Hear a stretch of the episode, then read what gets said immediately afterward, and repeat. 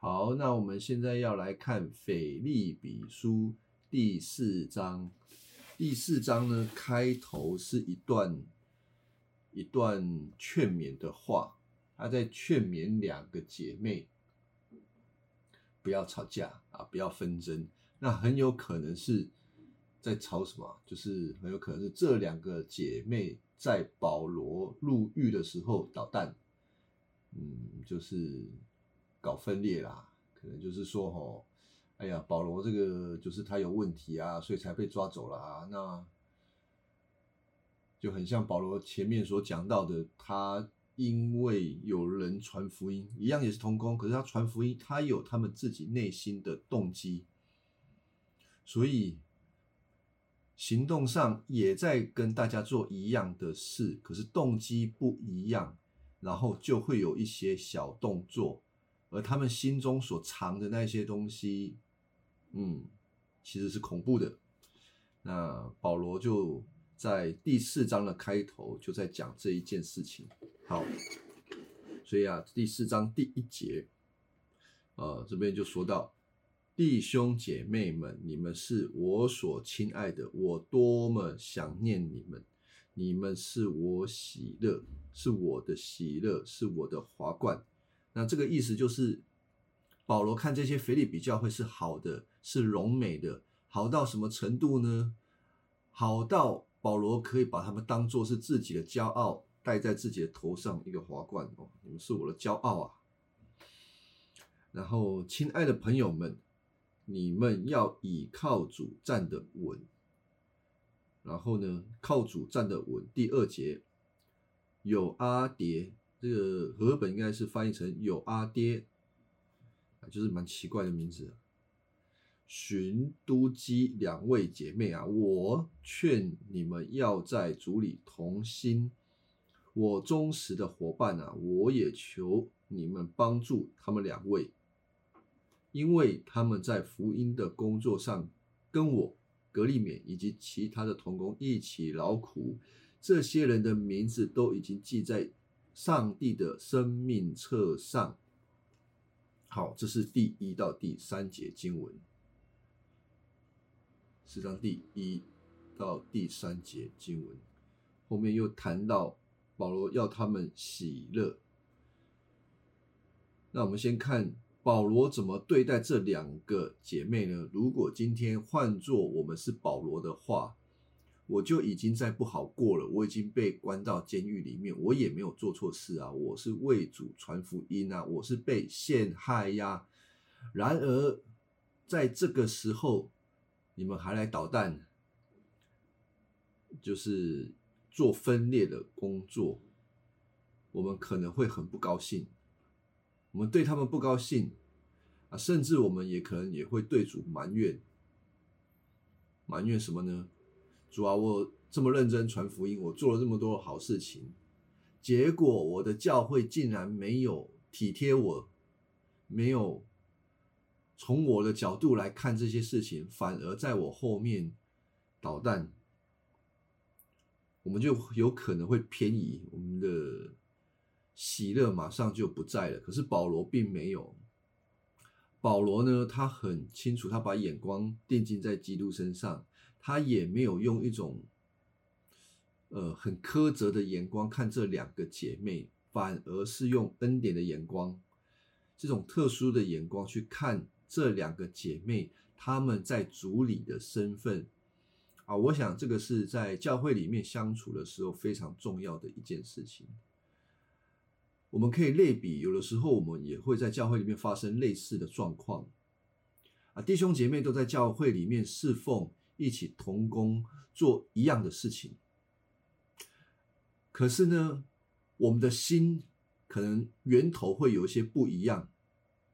那这个不一样造成，在这个姐妹心里会有一些想要比较的、想要嫉妒的，嫉妒保罗，嗯，就会去做这些比较的工作。那保罗就不会用一种好像也要跟他们一番见识的方式来看待他们了，而是用恩恩典的眼光来看。那整个段落呢，为什么保罗可以如此？第三章我们已经知道，因为保罗他已经有了最好的宝贝，他知道是基督，而且基督一切的恩典来源都是从神而来，而不是他自己，所以他用恩典的眼光看这一切。那如果你们有看我刚刚所传的那个讲义啊，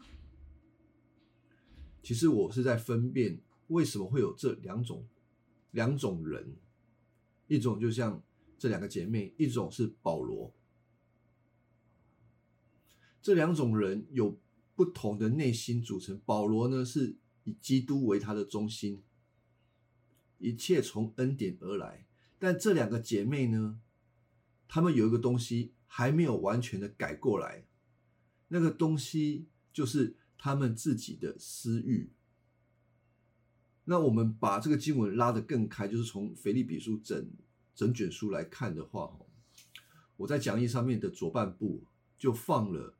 保罗所描述教会的一些问题，那这个经节呢？比如说一章十五节谈到这一种人，他们心里会有好斗，会有嫉妒，因为他们是他们的快乐，他们所需要的快乐是从自己的努力而来，从他们自己做事情的果效而来，所以他们。自然而然会想要跟别人比较，你一比较，你就会有嫉妒。你如果输给人家，你就会想要扳回来。那二章一节呢？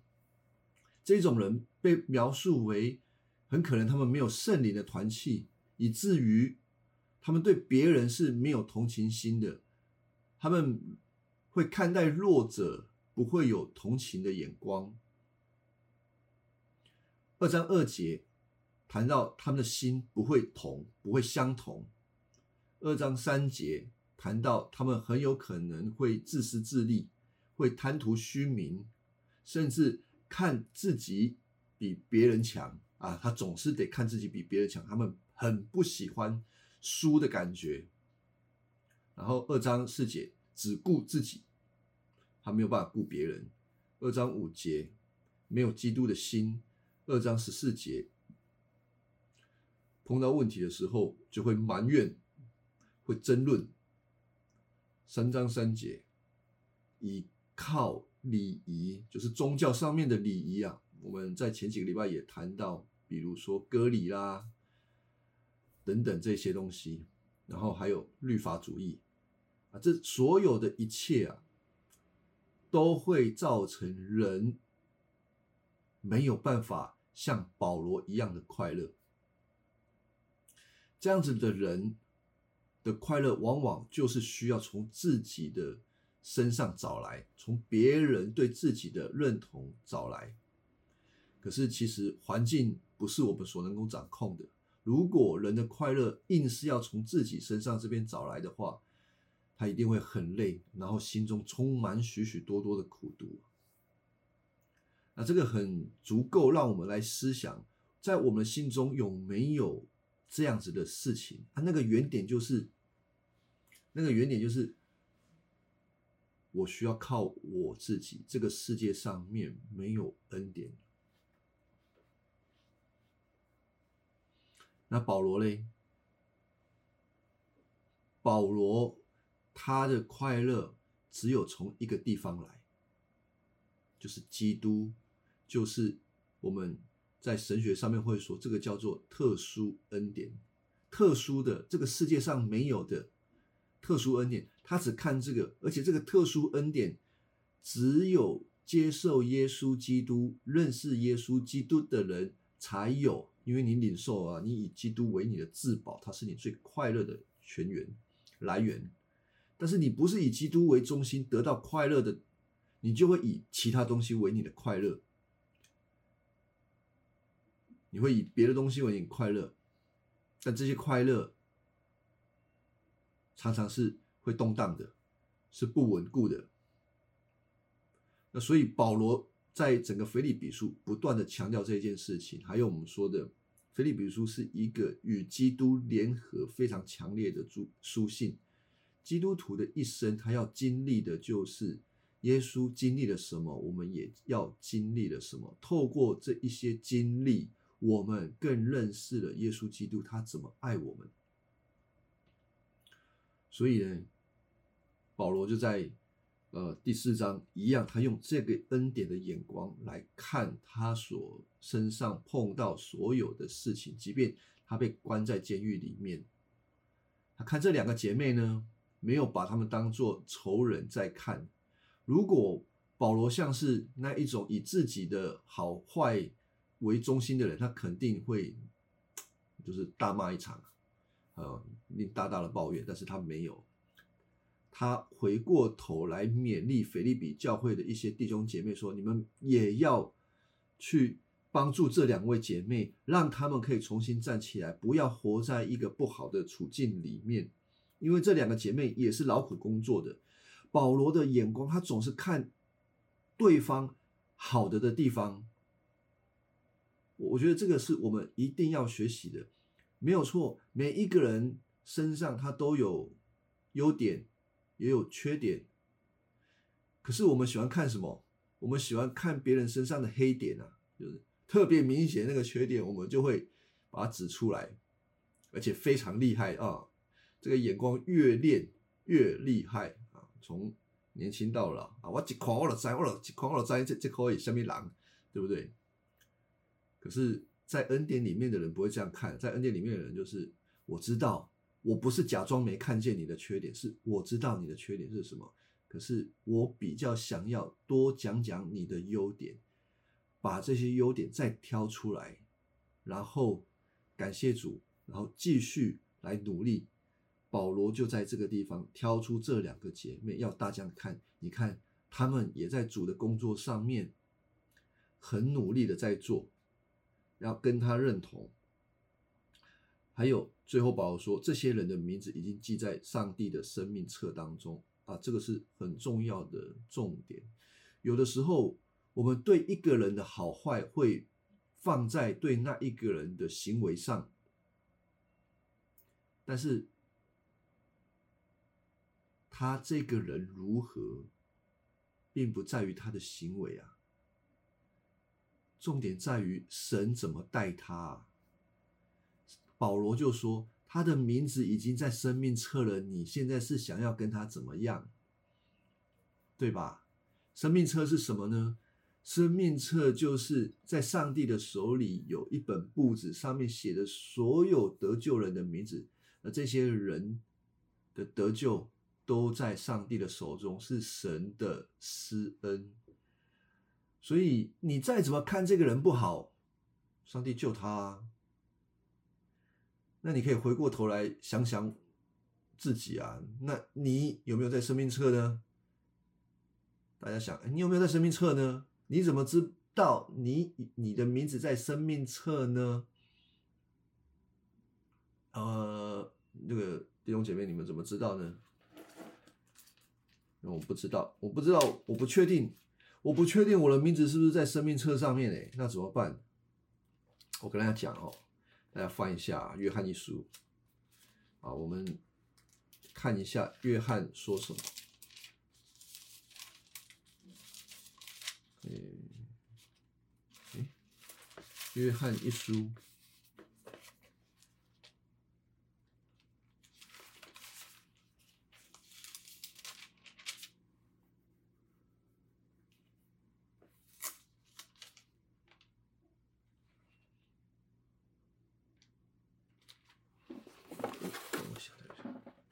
这个板块。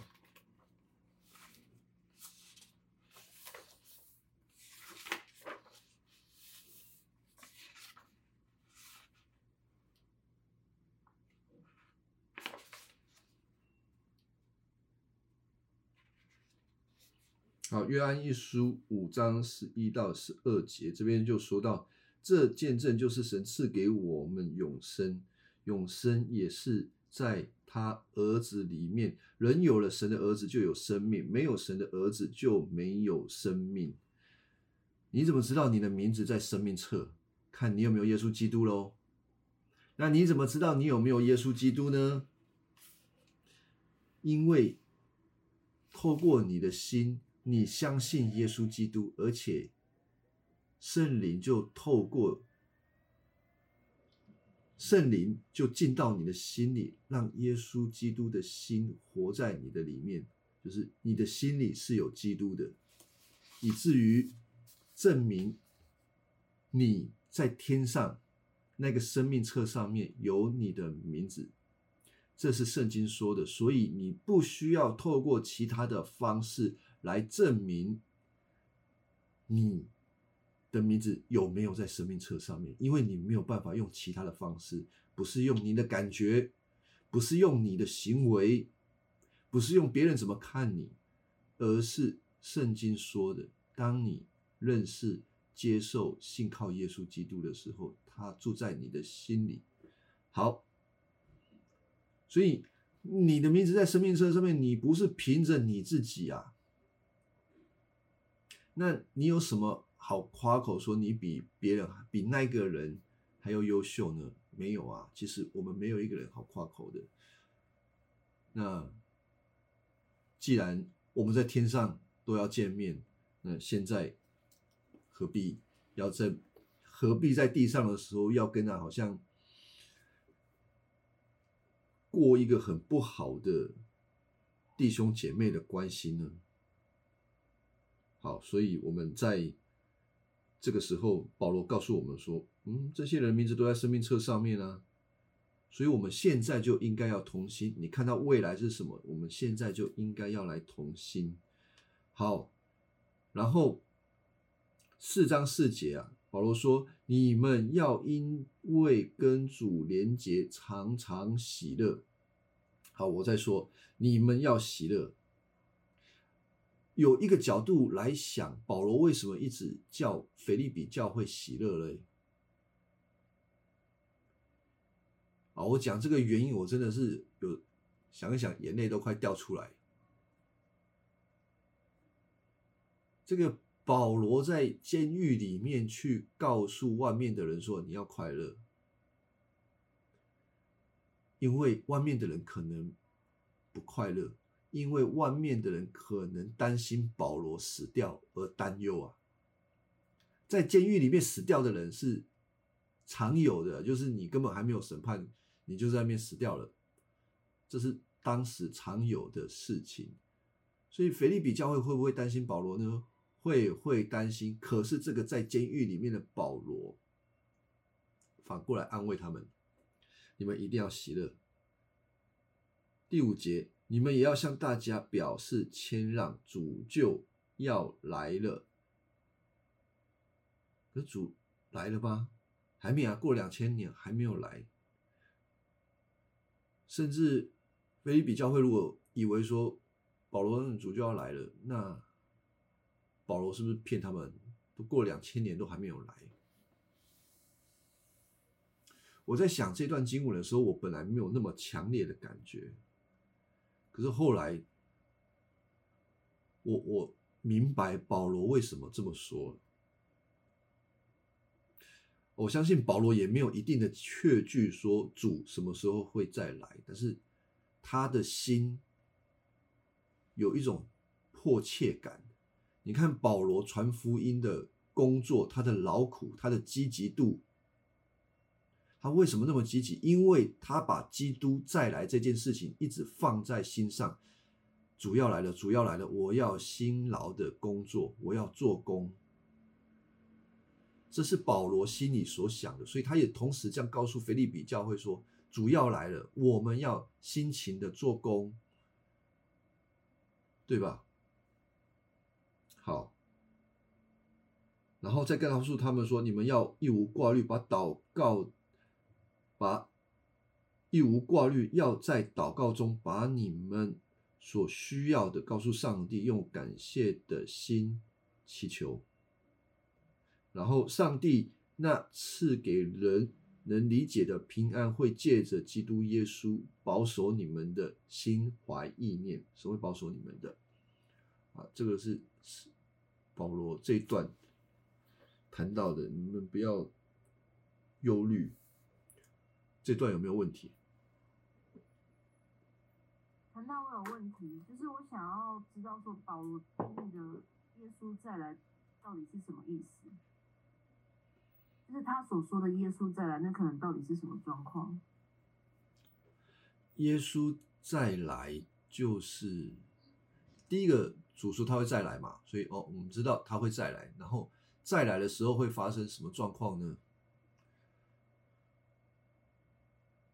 那个整个宇宙被更新啊，上帝的主权要完全的临到这个宇宙，整个宇宙现况现在这个状况是脱离，不应该说脱离啦，就是没有按照神的主权在运作，这个世界有不公不义，但。更新后的世界不能有不公不义的事情在发生，所有的事情都要公义，都要慈爱，充满了上帝的属性。所以那些不公不义的事情，通通要被流到旧世界。就是说，在更新的时候，他们会进到硫磺火湖里面，他们会接受审判。只有信靠耶稣的人，会在新世界里面跟主一起同在。所以。基督来的时候，全宇宙全部更新，呃，这是一个伟大的时候。希伯来书也告诉我们一件事情，就是天上会响起号角，有许多的人会被接到天上啊。那时候经文是很有趣的，有些人就会说，哦，那个是什么被提被提，那个就不是那个，我也不要讲的那么绝对了，那个不是。我的立场，我不是看那个东西好像被提到天空，然后地上的人继续生活。如果你们对那个被提的那个稍微有研究，我简单在这边解释就好了。那边说被接到天空的意思是，当基督再来的时候，有许多的人被接到天空干什么嘞？把基督接到地上来。这个跟他们以前罗马的那个。军队凯旋归来的时候，有类似的状况。君王胜利来的时候，有许多的人要出城迎接他。所以，基督从天上来的时候，有许多人被升到空中，不是不是在那面飞啊，是要把基督接下来。他是君王要来把他接下来。所以，耶稣再来的时候，就是一副这么样的一个状况。所有的人会被。更新，更新之后的人再也不会受到罪的影响，人会与基督完全的联合，有他的品格，有他的属性，他成为我们的王，我们会成为他敬拜他的子民，我们会按照他的方式来治理整个地球，啊，整个地球就充满上帝的荣耀，啊，这边是讲到基督的再来，所以保罗就说：“哎呀。”基督就快要来了，就是谈到哇，你要为那一个将来的荣耀来预备，将来的荣耀。那我还有第二个问题，不好意思，问题有点多。就是我想说，菲利比书如果强调说要喜乐的话，那不喜乐算是一种罪的诠释吗？就是如果一个人他是忧虑的，他这样算是罪吗？我我。我我不要这样讲，说这样是不是罪了？我我说这个是罪，对基督徒残留的影响，因为我们信主之后，虽然我们在地位上是被神所接纳，并且洁净的罪是被洁净的，罪不再控告我们在主的面前，但是那残留的罪确实还影响着我们的生命。嗯，是这样子，所以它算是一个副作用，这样子。副作用，就是说可能残留的罪的副作用，就它本身不是罪，但是它是一个残留的罪的副作用，是这样去看待吗？残留的罪的一个作用没有错，因为你说副作用，我就比较不免，就它确实是罪的，在我们生命当中一个作用。但这个作用不好吗？不尽然哦。最给我们基督徒的影响，是有好处的。当然，我们很不喜欢啊，被影响的时候，我们痛苦啊，我们沮丧啊，我们难过，我们忧郁啊，等等啊。可是，如果我们把这些东西去除的话，你会渴望基督吗？你不会渴望基督了，因为你已经健康了啊。你你看什么都很好啊，你不会需要基督啊。但是你受罪的影响的时候，你会更渴望主赶快来，你会更明白现在的我们并不完全，你会彻底的知道我们现在并不完全，我们活的并不并不那么的好。求主赶快来，我们会对那个更渴望，我们会更希望与主联合。好，所以，我我们我我再看一下我的这个讲义哈。人的喜乐来源有两两个，一个从主来，一个从自己来。你如果从自己来，你的心就会变得你要好斗得胜，你对事情会有挂虑，你会用自己成不成来论断所有的一切。然后你看到问题的时候，你你碰到事情的时候，你会很注重问题点在哪里，然后你会很在意成功不成功。这个到四章九节，我来读一下四章七节，上帝。如果我们表现得出谦让的时候，一无挂虑，把祷告的事情交托于神，那神就会把那个超乎人所能理解的平安，借着基督保守我们心怀意念。第八节末了，弟兄姐妹们，你们要常常留意那美善。和值得赞扬的事，一切真实、高尚、公正、纯全、可爱、光荣的事，都应当重视。你们从我所学习、领受或听到的、看到的言行，都当实行出来。那赐平安的上帝就会与你们同在。好，就是透过交托，透过交托表示。成败不是在你，在神。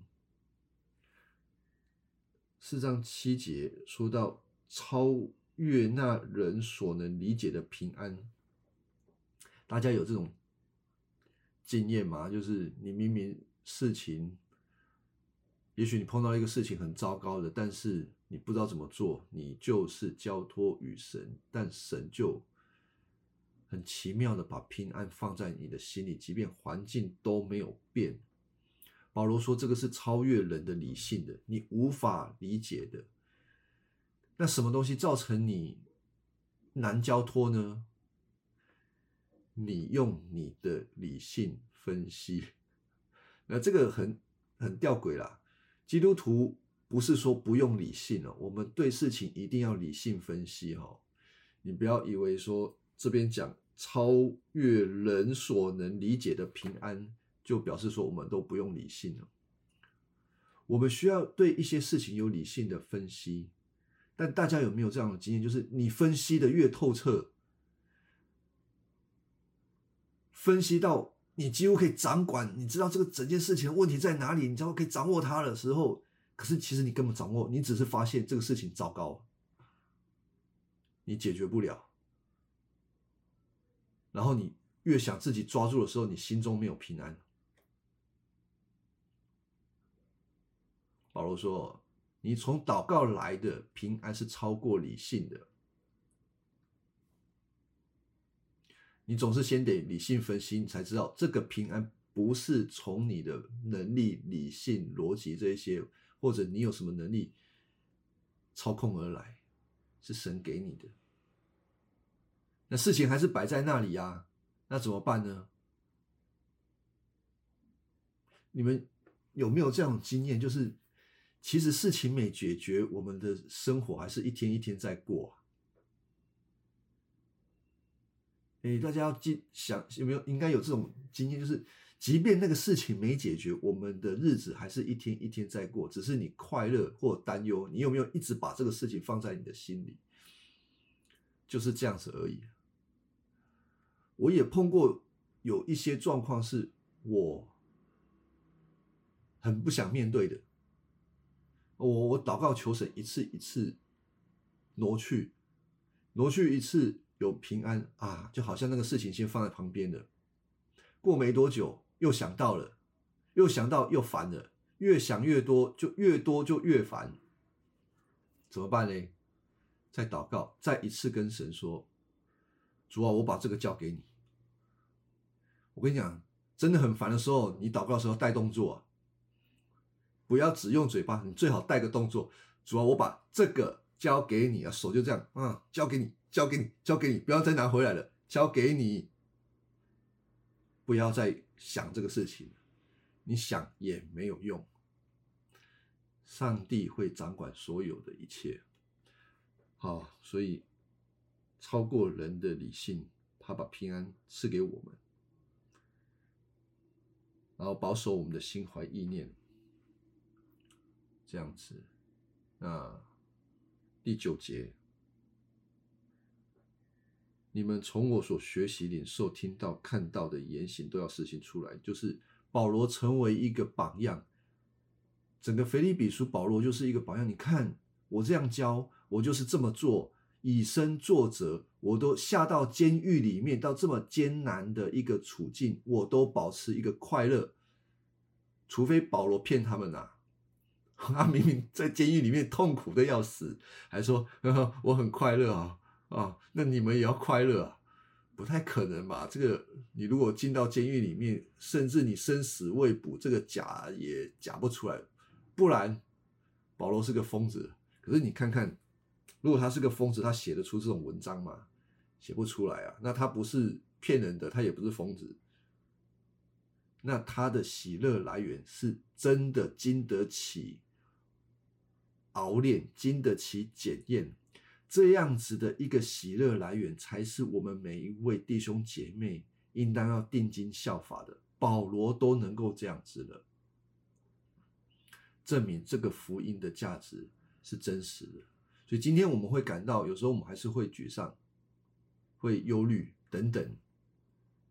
我们要对自己传福音，求主帮助我们定睛于耶稣基督，像保罗一样这样子。好。再来，我们看第十节。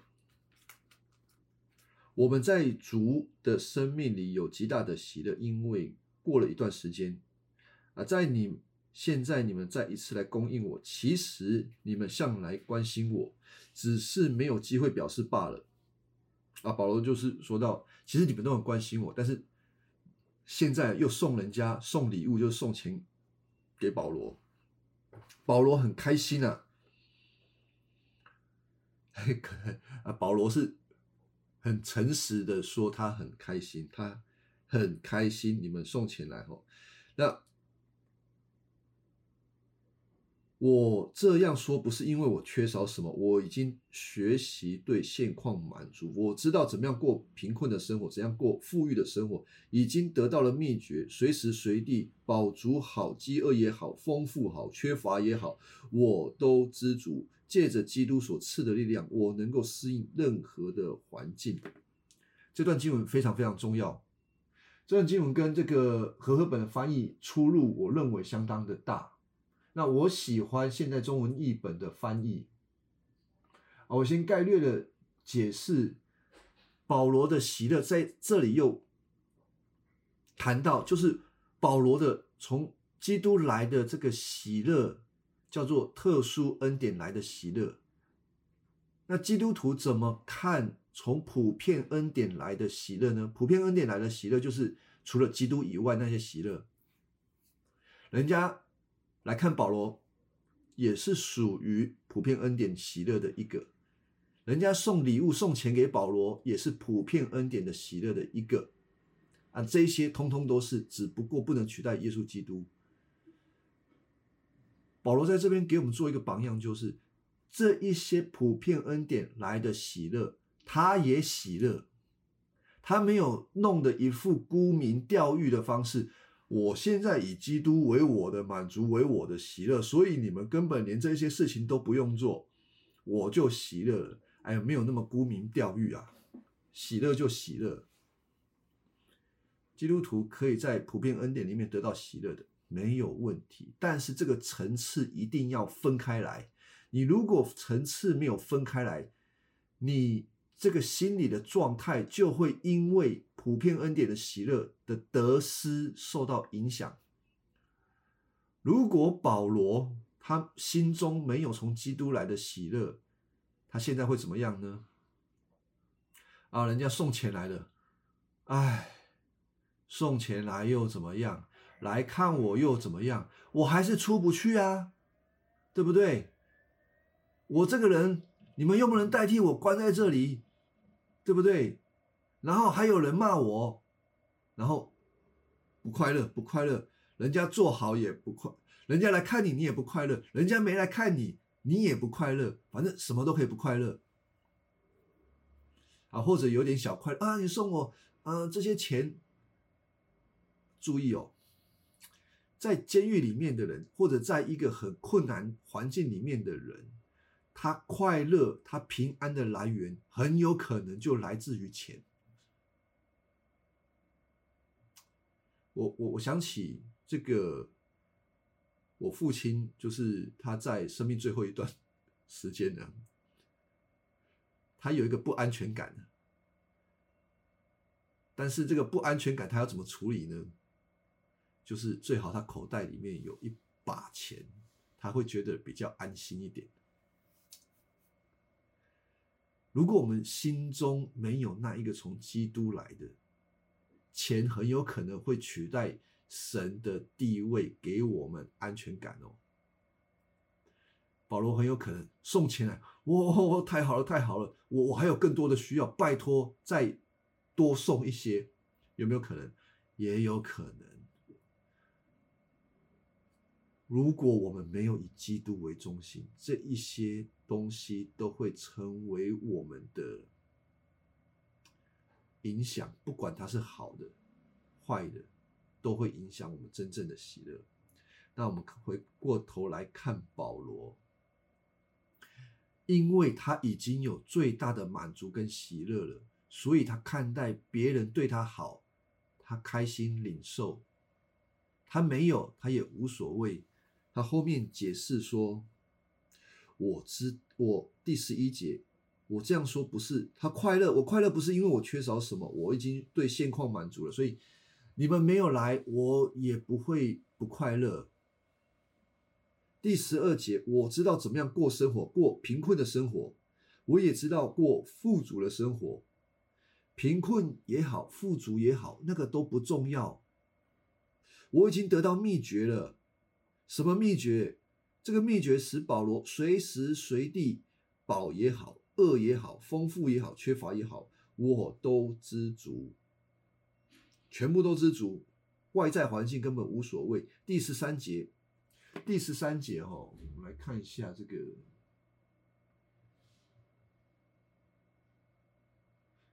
和合本，这个会这个翻译的不同，会造成我们在应用上面。我觉得很大的差异，你们自己看哦。你们手上应该大多数是和合本。你从十二节读到十三节，和合本说：“哦，第十二节，我知道怎样处卑贱，怎样处丰富，或饱足，或饥饿，或有余，或缺乏，谁是谁在，我都得了秘诀。”我靠着那加给我力量的，凡事都能做。啊，有一首诗歌就是我靠着那加给我力量的，凡事都能做。有没有？大家一直唱。当你这样子唱的时候，你会怎么想？你在一个困难的处境呢？我靠着那加给我力量的，我凡事都能做。哇，你这样子唱的时候，你这样祷告的时候，听到这个应许的时候，你有没有觉得？很有力量，呀，凡事都能做，你很有力量，对吧？你这样唱应该会有这种效果了。那你有力量要做什么？你在一个困难的当中，你有力量要做什么？